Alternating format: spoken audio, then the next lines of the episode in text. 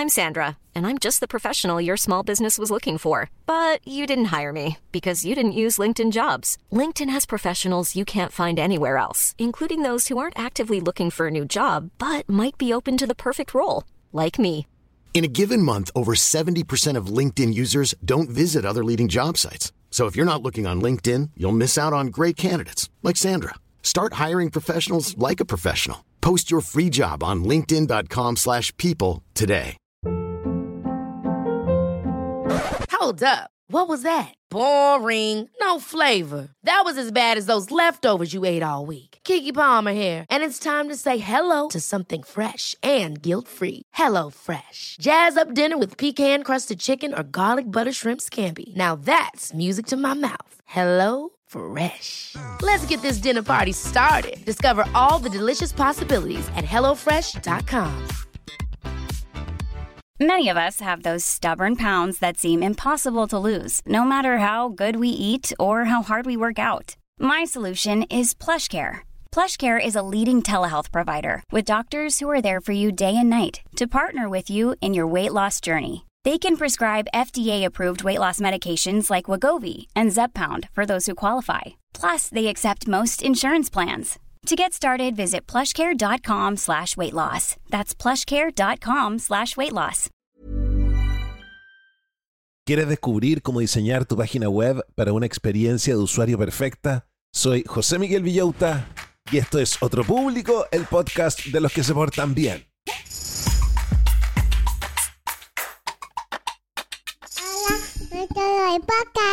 Hola a todos los del podcast, ¿cómo están brochachos? ¿Cómo están brochets? Yo estupendo como siempre, además que es día lunes y ustedes saben que a mí los días lunes me encantan. Los días lunes son como un cuaderno nuevo, encuentro yo. si ustedes se condorearon la semana pasada después de haber descansado el fin de semana, borrón y cuenta nueva, página nueva, página limpia, me encanta. Hoy día les traigo un programa, eso también me tiene muy entusiasmado el día de hoy. Hoy día les traigo un programa que me hizo recordar a ciertos entrevistados que yo tenía cuando hacía el interruptor. Eran entrevistados que cuando como que los producíamos, yo igual decía, este entrevistado es un poco latero, como que no me va a gustar, y después de la entrevista yo quedaba con la cabeza dada vuelta diciendo, esta es una de las mejores entrevistas. Así es más o menos el capítulo del día de hoy porque vamos a hablar de cómo diseñar una página web. Qué fome suena, ¿sí o no? Qué fome suena, pero por favor escuchen el podcast el día de hoy porque vamos a hablar desde una perspectiva del usuario. Vamos a hablar de la perspectiva de la usabilidad y todos tenemos que usar una página web y todos en algún momento vamos a tener que diseñar una página web o encargarle a un diseñador que lo haga y tenemos que saber esto que vamos a aprender el día de hoy que está extremadamente entretenido. Vamos a revisar un libro que se llama No me hagan pensar. Don't make me think recomendado por alguien de la familia Manson McKinsey, a quien le mando un abrazo gigantesco. Don't Make Me Think de Steve Krug es una guía esencial sobre usabilidad web. Krug argumenta que un sitio web efectivo tiene que ser intuitivo y fácil de usar. ¿Cómo vamos a lograr esto? De eso vamos a hablar el día de hoy. Un sitio web tiene que eliminar cualquier elemento que requiera que el usuario piense demasiado, no me hagan pensar. La simplicidad y la claridad es clave. Los usuarios no deberían enfrentarse nunca a decisiones complicadas o a interfaces confusas. Y uno a veces le pone chaya a la página web. en cambio, la navegación y la interacción tienen que ser fluidas, tienen que ser evidentes. Así que imagínense lo entretenido que está el programa del día de hoy. Oye, vaya a tener que hacer un emprendimiento vaya a tener que poner una página web. Gracias a Dios puedes poner una página web porque antes, cuando no existía la internet, no te quedaba otra que tener plata para poner una tienda.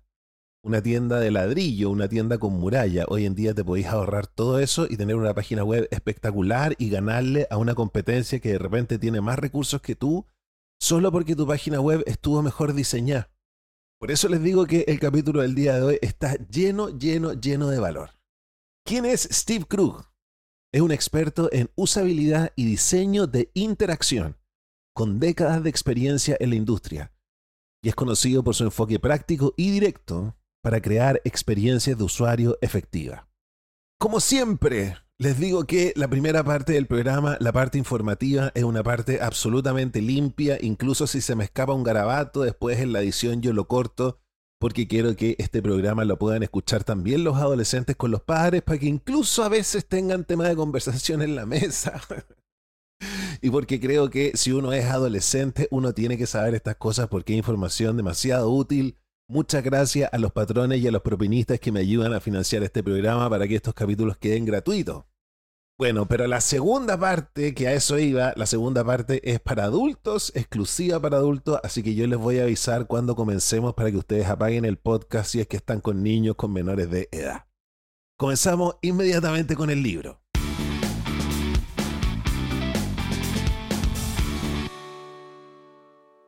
Ya de partida el libro dijo algo que a mí me voló la cabeza. Porque lo primero que tienes que entender al diseñar una página web, una aplicación, lo que sea, es que nosotros como usuarios, en lugar de aprender cómo funciona un sistema, preferimos jugar, preferimos descubrirlo por nuestra cuenta. La mayoría de la gente no se preocupa mucho de cómo funcionan las cosas. Yo cuando me compro una tele, lo único que quiero es ver tele, entonces la pongo y me pongo a jugar, no leo el manual si nosotros llevamos esto a la Internet, nuestro comportamiento predeterminado no es entender mucho cómo funciona la página web, sino que yo hago clic en lo primero que me llama la atención. Y cuando este clic que yo hago me da lo que yo quiero, yo me siento más inteligente, yo me siento más cómodo, yo me siento más seguro en esta página web. Ejemplo. De verdad, de verdad, este ejemplo, cuando se compraron el teléfono, los teléfonos ni siquiera vienen con manuales hoy en día porque los fabricantes saben que uno los saca y se va a poner a jugar. Si yo les recomiendo una aplicación como Discord, por ejemplo, ustedes no necesitan un manual, ustedes se ponen a jugar y al rato van a estar metidos ahí conversando con la otra gente, mandándose videos, haciendo canales, usando los canales de voz, transmitiendo en video. Por ejemplo, en el Zoom que hicimos con los patrones, Llegó una patrona y se presentó y dijo, oye, yo no soy tan tecnológica, así que discúlpenme. Y yo le dije, oye, eres enferma de tecnológica. Primero te enteraste por el podcast y tuviste que aprender a usar Instagram. Después te hiciste patrona, tuviste que aprender a usar Patreon, tuviste que aprender a pagar con una tarjeta de crédito. y después tuviste que aprender a usar Zoom.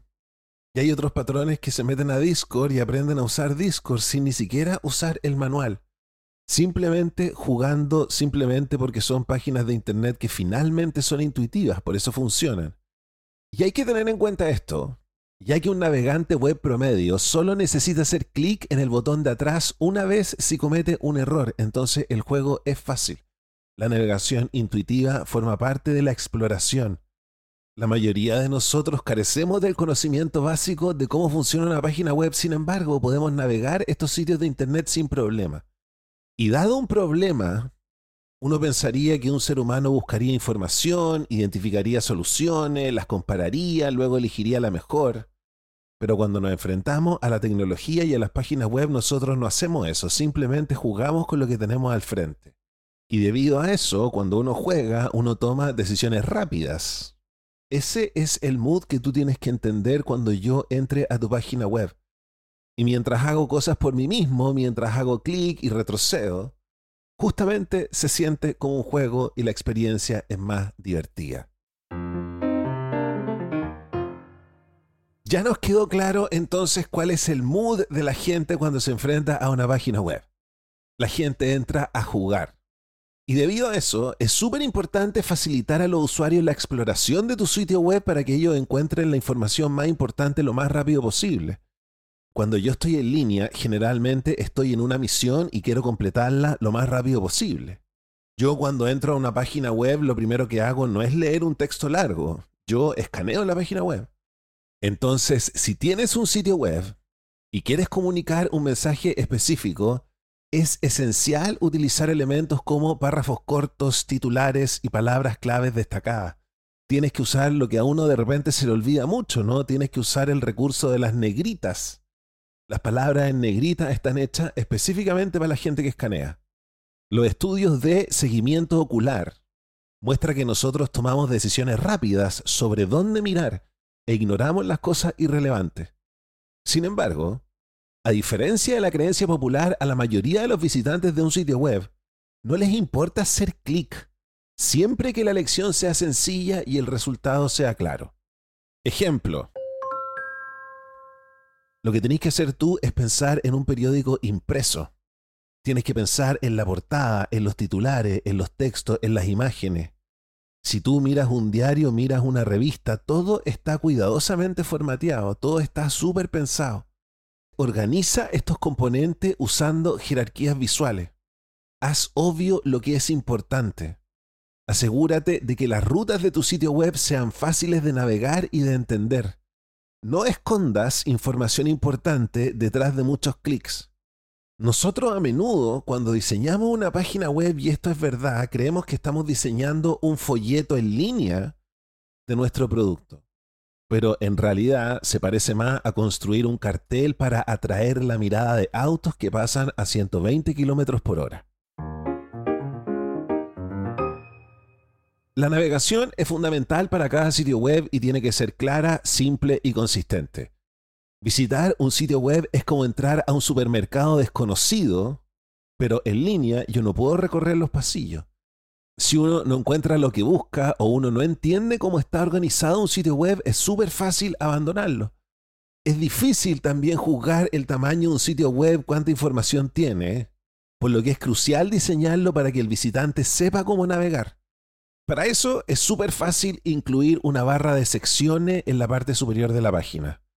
Además, cada página tiene que tener cuatro elementos adicionales de navegación. Ejemplo. Tu página web tiene que tener una especie de punto rojo en un mapa que diga yo estoy aquí. Lo segundo que tiene que tener es el logotipo de tu empresa que tiene que estar enlazado a la página de inicio.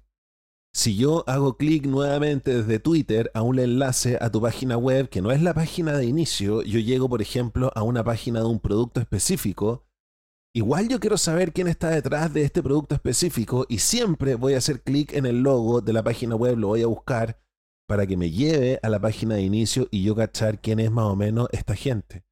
Lo tercero que tiene que tener es una barra de búsqueda para que los visitantes encuentren lo que buscan rápidamente. Y para terminar, un componente de información que incluya de manera detallada las instrucciones de cómo usar mi sitio. Si implementa estos cuatro elementos, es más probable que el visitante confíe en la empresa que hay detrás de esa página web. Este punto 4 es súper importante, porque las convenciones aprovechan lo que el visitante ya sabe para ayudarle a navegar por tu sitio sin esfuerzo. Es decir, yo como usuario me he metido a miles de páginas web, ya cacho más o menos cómo funcionan, me voy a meter a la tuya, tengo una expectativa de más o menos cómo va a funcionar. Pero ¿qué pasa si me meto a tu página web y tú te las diste de innovador y me mostraste una página web blanca, completa, como con un diseño minimalista donde tengo que buscar todas las cosas. Es bueno no innovar tanto con tu página web. Te lo repito, los usuarios tienen ciertas expectativas sobre cómo funcionan las cosas en un sitio web. ¿Por qué todas las páginas web son más o menos similares? Porque se establecen estas convenciones típicamente después de años de ajuste y suelen siempre representar las mejores prácticas desarrolladas hasta el momento no reinventen la rueda. Las páginas web son así porque así es como se ha demostrado que funcionan. Déjate de hacerte la moderna. Estás pintando el mono. Tu página web es como la versión digital de un fashion victim. En ese sentido, la consistencia y la convención son tus aliadas. Ahora, no te estoy diciendo que reprimas tu creatividad, sino que lo que te estoy diciendo es que priorices la experiencia del usuario. Ejemplo, les ha pasado cuando hemos estado en Londres, ¿no? ¿Sí o no? La última vez que fueron a Londres, ¿les pasó que, se, que arrendaron un auto y se pusieron a manejar por el lado izquierdo de la calle? Es súper complicado. Es porque te cambian las convenciones. Imagínate lo desconcentrado que estarías, dice el libro, si tu revista favorita decidiera eliminar los números en las páginas. Los números en las páginas son una convención en los medios impresos. Yo la última vez que me compré una revista y no tenía los números en las páginas me sentí tan desorientado, me tuve que tomar un remedio. no, pero imagínate que una revista tuviera la portada al medio. ¿Cachai? O que una revista decidiera hacerse la chora y publicar una portada en vez de vertical, horizontal. Acá una convención clásica. Las palabras colocadas horizontalmente en la parte superior de una página indican las secciones principales del sitio web. Los separadores de pestañas son otro buen ejemplo de convención porque la gente está familiarizada con las pestañas en la Internet. Es confuso cuando me rompen las convenciones. Y acuérdense que nosotros somos usuarios que estamos pasando a 120 km por hora, que más encima estamos jugando, y más encima queremos sentirnos inteligentes cuando hacemos clic en el enlace correcto. No me cambien mucho las cosas. Sobre todo porque los diseñadores, oye, hoy si estos diseñadores les encanta romper las convenciones, siempre están buscando innovación los diseñadores. Está bien desviarse un poco, siempre que mantengas claridad y facilidad en su uso.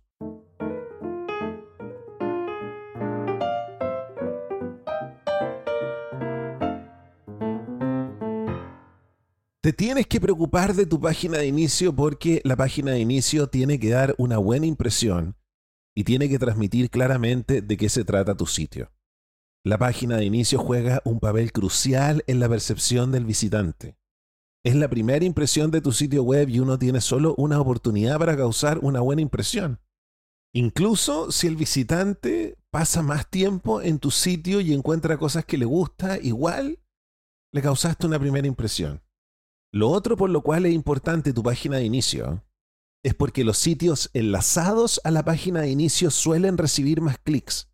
Y como la página de inicio también es la primera impresión que van a tener los visitantes, una forma súper efectiva de comunicarte con tus lectores es poniendo un eslogan.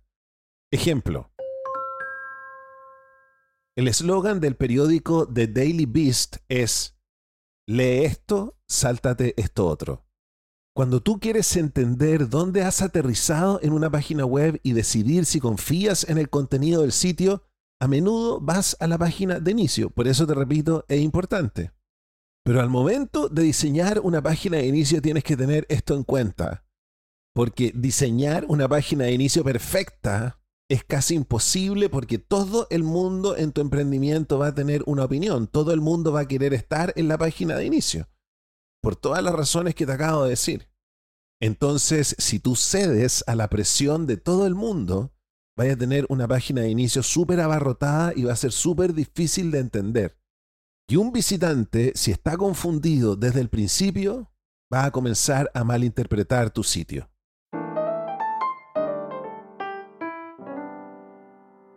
Y esta es otra cosa que me encantó del libro, porque yo he diseñado varias páginas web. Yo te puedo armar una página web así en poca hora ya. Hay dos cosas que puedo armar en poca hora. Una radio online eh, que te la puedo dejar para en un día y te puedo dejar así una página web lista también en un día, ¿cachai? y yo siempre he hecho esta página web solo. Y nos dice el libro que tú no tienes que confiar únicamente en tu propio juicio o en el de tus amigos para evaluar una página web. Es imposible ser objetivo cuando uno diseñó una página web o cuando le pagaste mucho dinero a un diseñador que te doró la píldora. Además que cada persona tiene una opinión subjetiva sobre cómo debería ser el sitio web. No hay respuestas correctas o incorrectas en el diseño de un sitio web. ¿Qué hacemos entonces? Vamos a realizar pruebas pero quédense tranquilos porque no vamos a gastar dinero, mucho dinero. Vamos a comprar unas pizzas nomás. Eso es lo único que vamos a hacer. Realizar pruebas es la forma más objetiva de evaluar el sitio web que tú construiste. Ejemplo. Si le pregunta a un diseñador, te va a decir que le gustan las páginas hermosas con harto espacio en blanco, como les decía, si le preguntas a un desarrollador, en cambio, te va a decir, oye, hagamos un sitio web con muchas características innovadoras, mira, esto último que salió es súper interesante, pongamos este plugin. Todos asumimos que lo que nos gusta en un sitio web es lo correcto y lo que a todo el mundo le va a gustar. Uno siempre cree que los gustos de uno son los gustos de la mayoría, porque si me gustó a mí, yo no soy una persona que me identifico como raro, me imagino que habrá muchos más, ¿no? Y las discusiones con los amigos sobre el sitio web tampoco van a ser tan fructíferas porque son tus amigos. Muchos de ellos no te van a querer herir. Pedir la opinión de un par de personas simplemente no funciona lo que tienes que hacer es observar a las personas, intentar navegando tu sitio web. Eso te va a mostrar lo diferente que son los usuarios de la web. Observar a las personas navegar por tu sitio web te va a permitir ver dónde y cómo no comprenden las características. Tu sitio web tiene que ser comprensible para cualquier persona independiente de su origen. Cuando tú estés probando tu página web es esencial no influir en el comportamiento del probador durante las pruebas pero hacer que los directivos de los departamentos estén presentes y observen el proceso puede ser súper transformador para ellos porque pueden comenzar a aprender sobre la usabilidad. Ejemplo. Cuando estés probando tu página web, dile a la persona, ¿qué estás pensando? ¿Qué estás mirando? Cuando te pida ayuda, pregúntale, ¿qué harías si yo no estuviera aquí? ¿Por qué la gente no hace pruebas de la página web? ¿por qué la gente se engrupe con que las pruebas de las páginas web no son necesarias también? Porque las pruebas no son divertidas, nos toman tiempo, nada encima hay que conseguir gente, es por eso que el consejo es recompensar a los probadores. Págales un poco, cómprales unas pizzas, por ejemplo. Comienza con la página de inicio y haz que el probador hable sobre lo que ve. Haz que tu grupo de prueba pruebe todas las características de tu sitio. Y si un probador falla en una tarea, observa cómo intenta resolverla. Y ten en cuenta que a menudo va a encontrar resistencia respecto de hacer pruebas, porque la mayoría de la gente no las considera necesarias, porque asume que su sitio web es ya lo suficientemente bueno.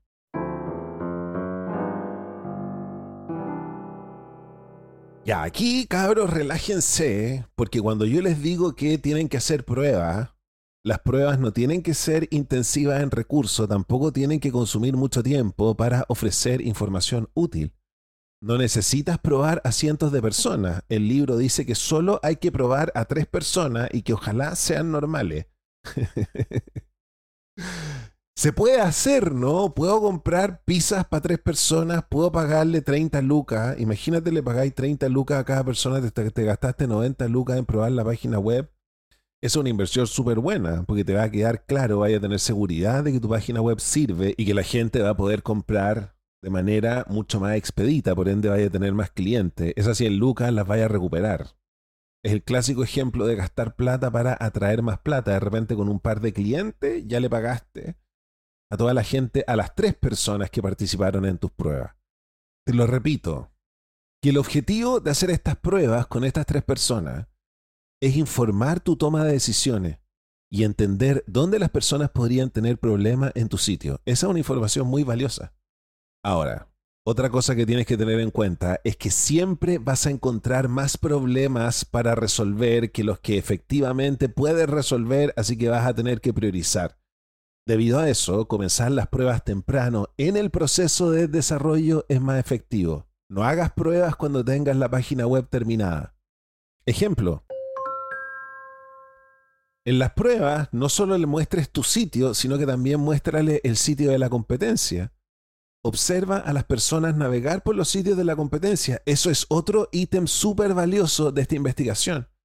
Y si comienzas las pruebas lo antes posible, es mucho más fácil corregir un sitio que está en beta que corregir un sitio que está totalmente terminado, que ya está en vivo. Y tú me vayas a decir, José Miguel, ya, pero tú me estás diciendo que yo solo pruebe con tres personas. Es muy poco. Pero aquí lo que el libro nos dice es que nosotros no estamos realizando un estudio científico. Nosotros tampoco estamos buscando resultados estadísticamente significativos. Nosotros simplemente lo que queremos es ver a tres personas enfrentarse a nuestra página web y cachar cuáles son los problemas que tienen. Y también no te preocupes por solucionar problemas pequeños de una página web que un desarrollador solo se va a dar cuenta y los va a corregir por su cuenta. Así que relájate, entusiasmate con tu página web, realiza pruebas, porque todo lo que se necesitan son unas pocas horas y un poco de dinero por adelantado. Hey, I'm Ryan Reynolds. At Mint Mobile, we like to do the opposite of what Big Wireless does. They charge you a lot, we charge you a little. So naturally, when they announced they'd be raising their prices due to inflation, we decided to deflate our prices due to not hating you. That's right. We're cutting the price of Mint Unlimited from $30 a month to just $15 a month. Give it a try at mintmobile.com slash switch. $45 upfront for three months plus taxes and fees. Promo rate for new customers for limited time. Unlimited more than 40 gigabytes per month. Slows. Full terms at mintmobile.com. Planning for your next trip? Elevate your travel style with Quince. Quince has all the jet setting essentials you'll want for your next getaway, like European linen, premium luggage options, buttery soft Italian leather bags, and so much more. And is all priced at 50 to 80% less than similar brands. Plus, Quince only works with factories that use safe and ethical manufacturing practices. Pack your bags with high-quality essentials you'll be wearing for vacations to come with Quince. Go to quince.com/pack for free shipping and 365-day returns.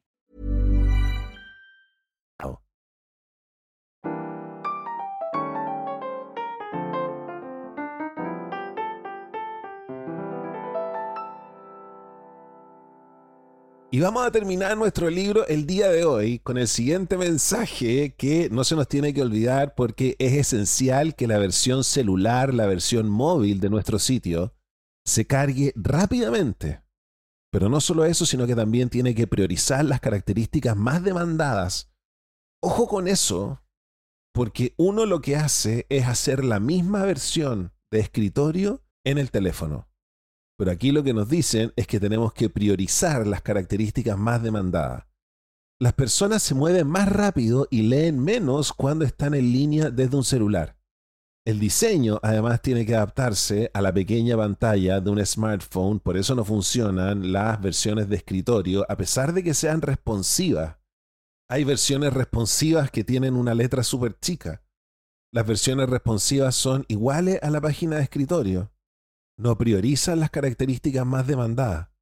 Otra cosa que es súper interesante es que el libro nos dice que un error es pensar que las personas utilizan el smartphone solo cuando están en movimiento, cuando están en el metro, cuando están en la calle, cuando están en un taxi. Pero hoy en día hay una persona que se puede sentar en el living de su casa y desde el teléfono estar leyendo dos, tres horas. ¿Cuánto pasan ustedes en Instagram a veces? ¿Una hora? Si no se hagan. La computación móvil es el futuro y ofrece nuevas posibilidades para la interacción en línea. Así que preocúpate del diseño de tu página web de celular. Ejemplo. En la era anterior a los smartphones, los navegadores móviles eran súper poco utilizados, hasta que Apple introdujo la pantalla táctil con funciones de deslizamiento y pellizco que popularizó la navegación móvil. Antes no existía el pellizco. Pero hoy en día la gente está en la cama con el celular, pues mientras ve tele, a veces ni siquiera una hora, a veces son tres horas, mientras el marido, mientras la pareja ve tele. Tomando en cuenta todo lo importante de lo anterior, vas a tener que hacer compromiso debido al espacio limitado en las pantallas móviles.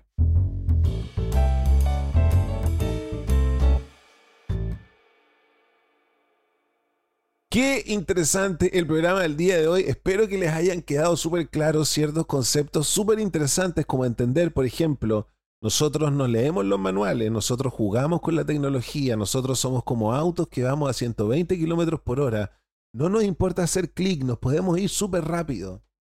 Revisemos ahora nuestra sección cuáles son las 10 tareas accionables que podemos sacar de este texto las 10 tareas para la casa, el ranking. ¿Qué tarea estará en el número 1, número 1, número 1, número 1?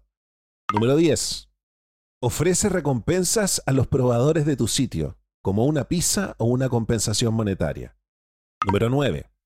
Asegúrate de que tu sitio web móvil cargue rápidamente y sea fácil de usar en pantallas pequeñas. Número 8.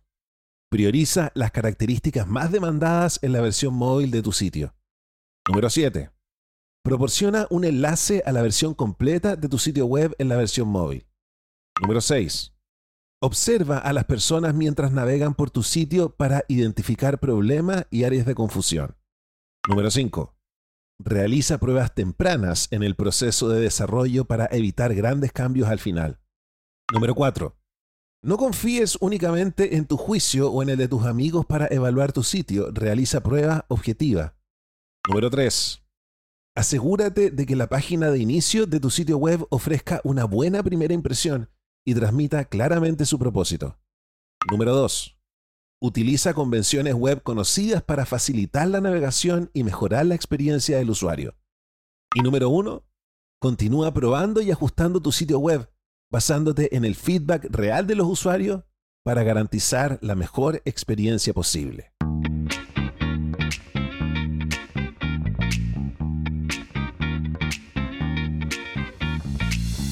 Vamos ahora con nuestra sección El Club de los Jóvenes Millonarios, donde nosotros nos convencemos de que podemos ganar dinero, podemos ganar 2 millones de sueldo, podemos ganar 8 millones de sueldo, podemos lograrlo absolutamente todo porque la abundancia está allá afuera. Estamos revisando el libro I Am a Badass at Making Money, Soy un bacán haciendo dinero de Jen Sinchero. Y en esta ocasión Jen Sinchero nos habla sobre las emociones porque dice que las emociones son la clave para transformar nuestros pensamientos en realidad. Sin emoción, incluso las afirmaciones más positivas carecen de fuerza. Yo puedo decir, yo amo el dinero, pero si no lo siento genuinamente, eso es inútil. No basta con pensar algo, hay que creerlo. Solo cuando las emociones intensamente positivas se unen a nuestros pensamientos, estos adquieren el poder de crear nuevas creencias adquieren el poder de crear acciones valientes y en consecuencia realidades emocionantes en nuestras cuentas bancarias. Todos somos seres espirituales y físicos. En el ámbito no visible tenemos pensamientos, tenemos creencias, intuiciones, imaginación y emociones que afectan nuestra realidad física. Las emociones son el puente entre el pensamiento y la acción. Son el interruptor que convierte la electricidad en luz que transforma nuestros pensamientos en resultados tangibles. Las emociones nos impulsan a actuar. Cuando sentimos dolor emocional, lloramos o incluso vomitamos. Cuando estamos emocionados, nuestro corazón se acelera y sentimos un cosquilleo en todo el cuerpo. Las emociones son el impulso que nos dice que es hora de actuar, que nos dice que es hora de convertir un pensamiento en realidad. Si te encuentras atrapado en un ciclo negativo, es debido a una reacción en cadena. Un pensamiento desencadena una emoción que te lleva a actuar de una manera que te mantiene en un bucle de resultados frustrantes. Por ejemplo, si piensas constantemente no tengo ni uno, te limitas a ti mismo. Esta mentalidad te impide ver más allá de tu situación actual, bloquea tu imaginación y te sumerge en una mentalidad de víctima. Para liberarte de este ciclo, tienes que elegir pensar de manera diferente y llenar ese pensamiento de una emoción genuina. No basta con cambiar tu forma de pensar, tienes que sentirlo con todo tu ser.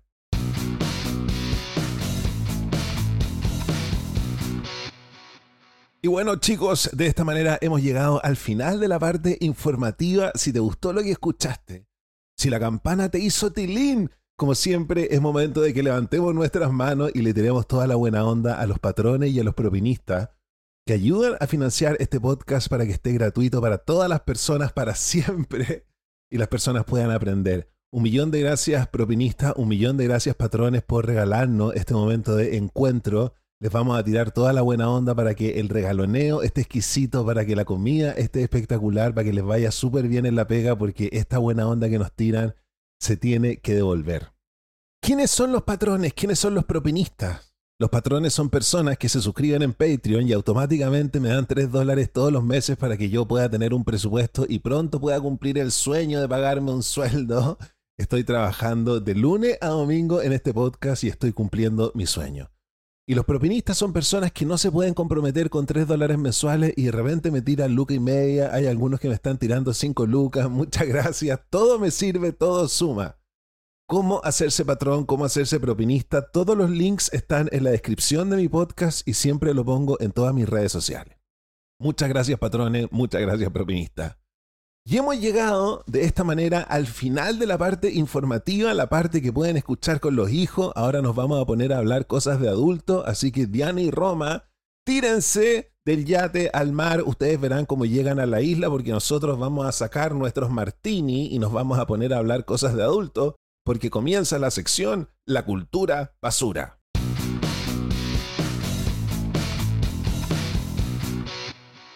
En nuestra sección La cultura basura estamos revisando este libro realmente horrible que se publicó en la década de los 90 sobre cómo conseguir marido. Y es un libro asquerosamente conservador. es por eso que me encanta, no me cancelen, siempre se los digo, no son mis consejos, yo encuentro que este libro es lo peor. Sin embargo, hay un 5% de verdad y es por eso que el libro es más chistoso. Se llama The Rules, escrito por Ellen Fain. Vamos en la regla número 5, que es la que vamos a revisar el día de hoy. La regla número 5 para encontrar marido es no lo llames y raramente devuelve sus llamadas.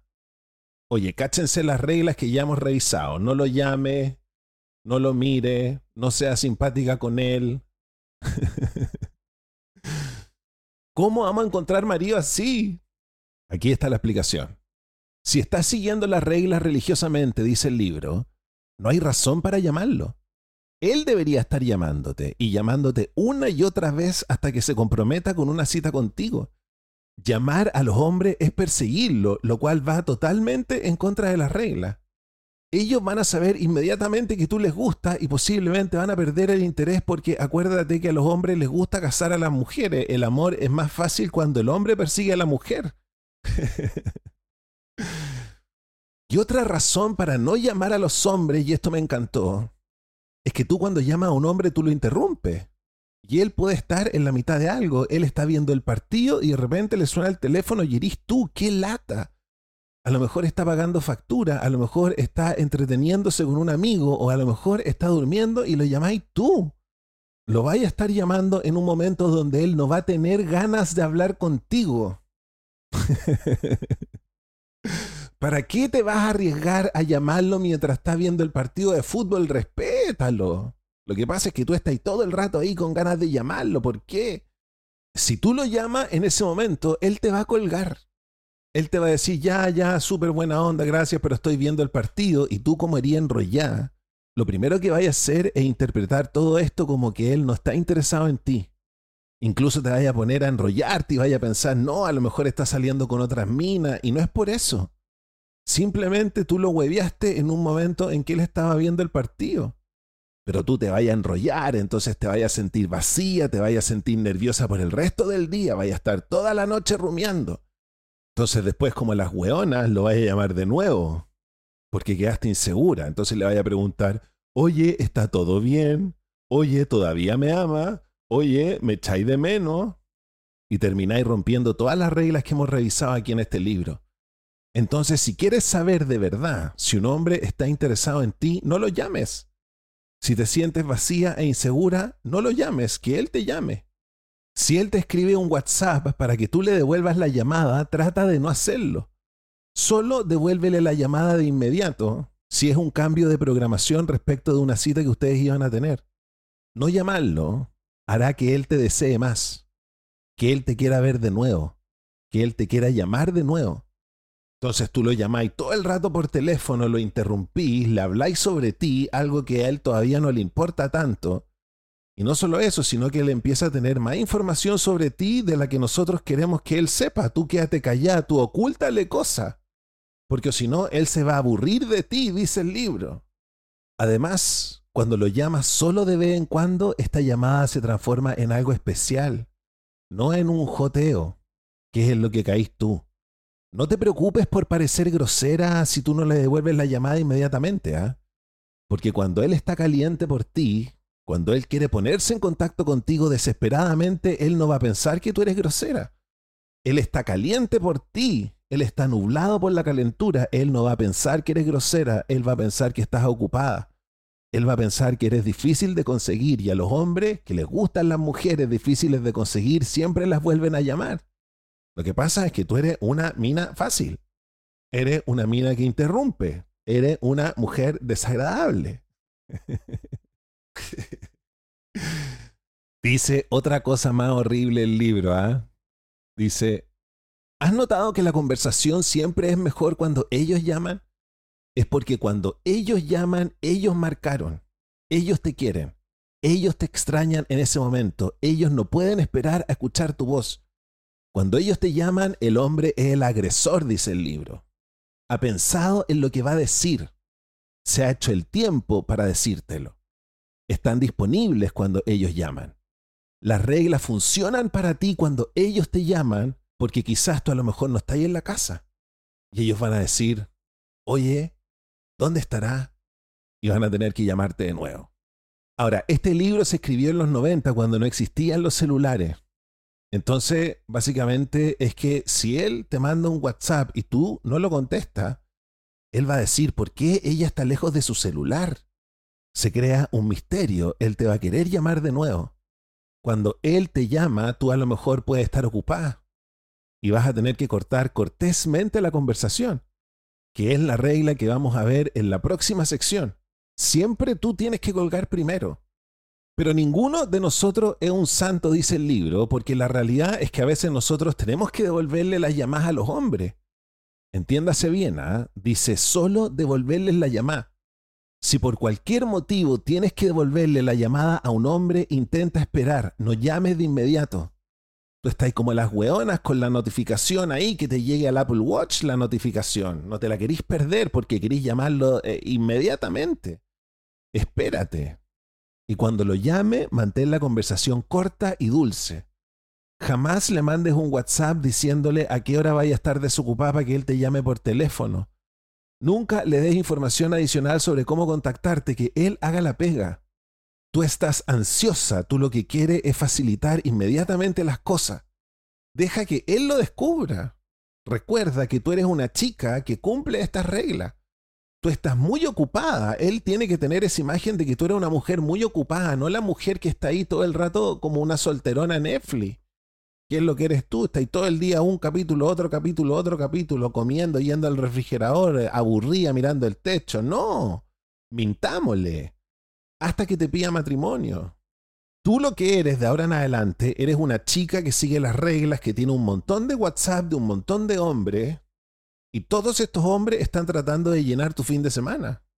Si él te deja un mensaje el martes por la noche y tú estás desesperada por conseguir una cita con él el sábado, ¿tú le devuelves la llamada? ¿Ese martes por la noche? La respuesta es que no, porque va a parecer obvio que tú le estás devolviendo la llamada porque quieres salir con él. Es mejor que él te llame nuevamente el miércoles por la noche, que es el límite absoluto, ¿ah? Tú no aceptas una llamada de un hombre que te llama el viernes para salir el sábado. Hasta el miércoles te llama un hombre. Si un hombre realmente quiere salir contigo, te va a llamar el miércoles porque te quiere reservar. Es mejor no tener una cita con él el sábado por la noche que acostumbrarse a llamarlo. Porque, ojo, las reglas no son para conseguir una cita, las reglas son para conseguir un esposo. Tú no ganes la batalla y pierdas la guerra. Porque acuérdate que estas reglas también son para que no salgas herida, para que no te sientas abandonada. Yo no quiero que tú pases por un dolor innecesario, dice el libro. La vida ya tiene suficiente dolor sin agregar el dolor de un hombre a ello. Tú ya tenés la cagada en tu vida, ¿para qué le vaya a agregar un weón que no está interesado en ti y que te va a provocar dolor porque los hombres son malos? Los hombres son como una serpiente en el pasto de tu jardín. El libro se manda la siguiente frase. No podemos controlar el cáncer, no podemos controlar a los conductores ebrios, pero podemos abstenernos de mandarle un mensaje. ¿Qué pasa si lo llamáis y él no te invita a salir? Vaya a quedar destrozada. Si lo llama, él va a pensar que tú no eres tan esquiva y que no va a tener que esforzarse tanto, va a cachar de que este hueito quiere sal. Si lo llamas, él no se va a acostumbrar a invitarte a salir al final de una cita, que es lo que queremos. Cuando él salga contigo el sábado y te vaya a dejar a tu casa, lo que queremos es que en esa dejada él te diga, oye, juntémonos el próximo sábado, pero eso no lo vamos a lograr si tú lo estás llamando como las hueonas durante la semana. Este hueón tiene que aprender que si no te invita a salir cuando te ve, es probable que no te contacte por teléfono durante la semana y que no te vea hasta harto tiempo más. Y no es que tú seas imposible de conseguir, sino que tú eres difícil de conseguir. Recuerda que tú estás ocupada con un montón de actividades que le estamos mintiendo. Recuerda que tú eres una mina que hace planes con anticipación, entonces si él te llama un sábado para salir un domingo, tú no estás disponible. Te le paró el pico y te quiso llamar. Y tú como las hueonas le decís que sí. Y si él te llama un sábado para salir un domingo, tú tampoco le digas, oye, ¿sabéis qué? Estoy ocupada. Si me hubierais llamado antes, habría salido contigo. No, no, no. Tú solo le dices, no, ¿sabéis qué? Estoy ocupada, no puedo. Él va a tener que cachar solo que debería haberte llamado antes. Si está enamorado de ti, te va a comenzar a llamar el día lunes, el día martes para salir contigo. Si no te ama, entonces no te va a llamar una y otra vez para comprometerse. Sin embargo, no te sorprendas si un hombre tarda una semana o dos después de la primera cita para llamarte. Te tenéis que esperar dos semanas que no te va a llamar. Porque a lo mejor él es un hombre educado, es un hombre que trabaja, te lo presento, existen, y es un hombre ocupado que a lo mejor tiene un montón de cosas que hacer. O a lo mejor está saliendo con otras mujeres también, si no te quiero mentir, ¿cachai? O a lo mejor está tratando de ver cómo te encaja. O, disculpa, o a lo mejor él está tratando de ver cómo tú encajas en su horario y no está seguro de cómo hacerlo. Tú lo que tienes que entender es que los hombres tenían una vida antes de conocerte. ¿ah? También te presento a esos hombres que hacen cosas ¿ah? que no son los típicos hueones que andan detrás tuyo.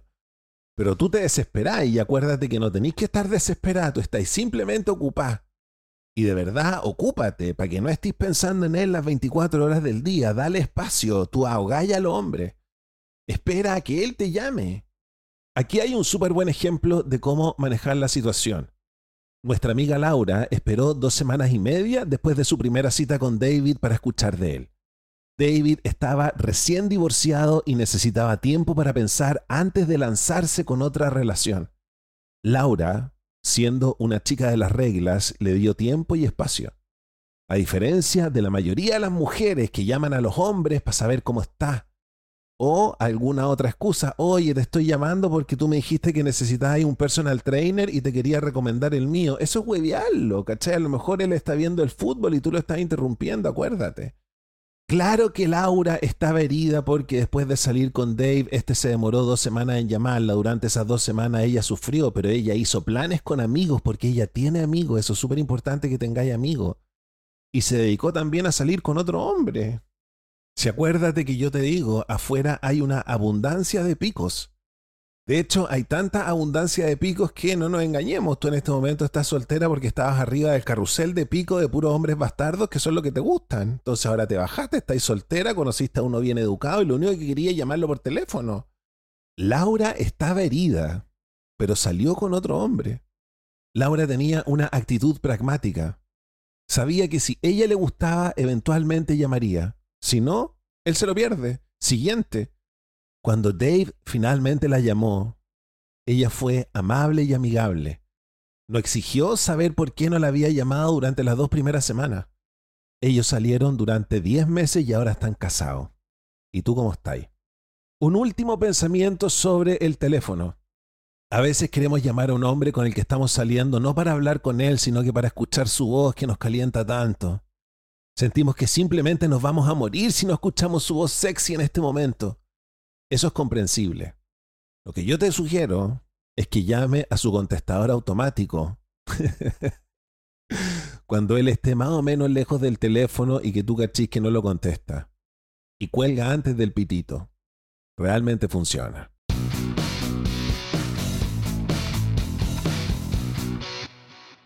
Ya chicos, estamos terminando este podcast de este día lunes. Espero que se hayan reído, espero que hayan aprendido algunas cosas sobre cómo diseñar una página web, que hayan pasado por un buen rato.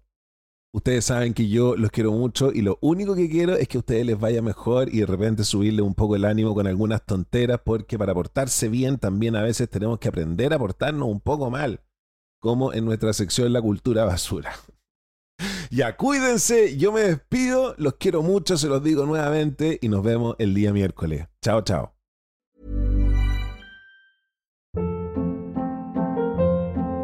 Hold up. What was that? Boring. No flavor. That was as bad as those leftovers you ate all week. Kiki Palmer here, and it's time to say hello to something fresh and guilt-free. Hello Fresh. Jazz up dinner with pecan-crusted chicken or garlic butter shrimp scampi. Now that's music to my mouth. Hello Fresh. Let's get this dinner party started. Discover all the delicious possibilities at hellofresh.com.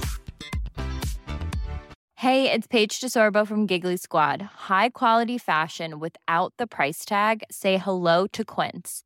I'm snagging high-end essentials like cozy cashmere sweaters, sleek leather jackets, fine jewelry, and so much more. With Quince being 50 to 80% less than similar brands.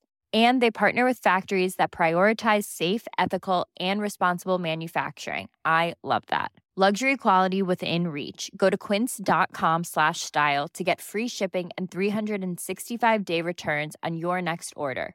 Quince.com slash style.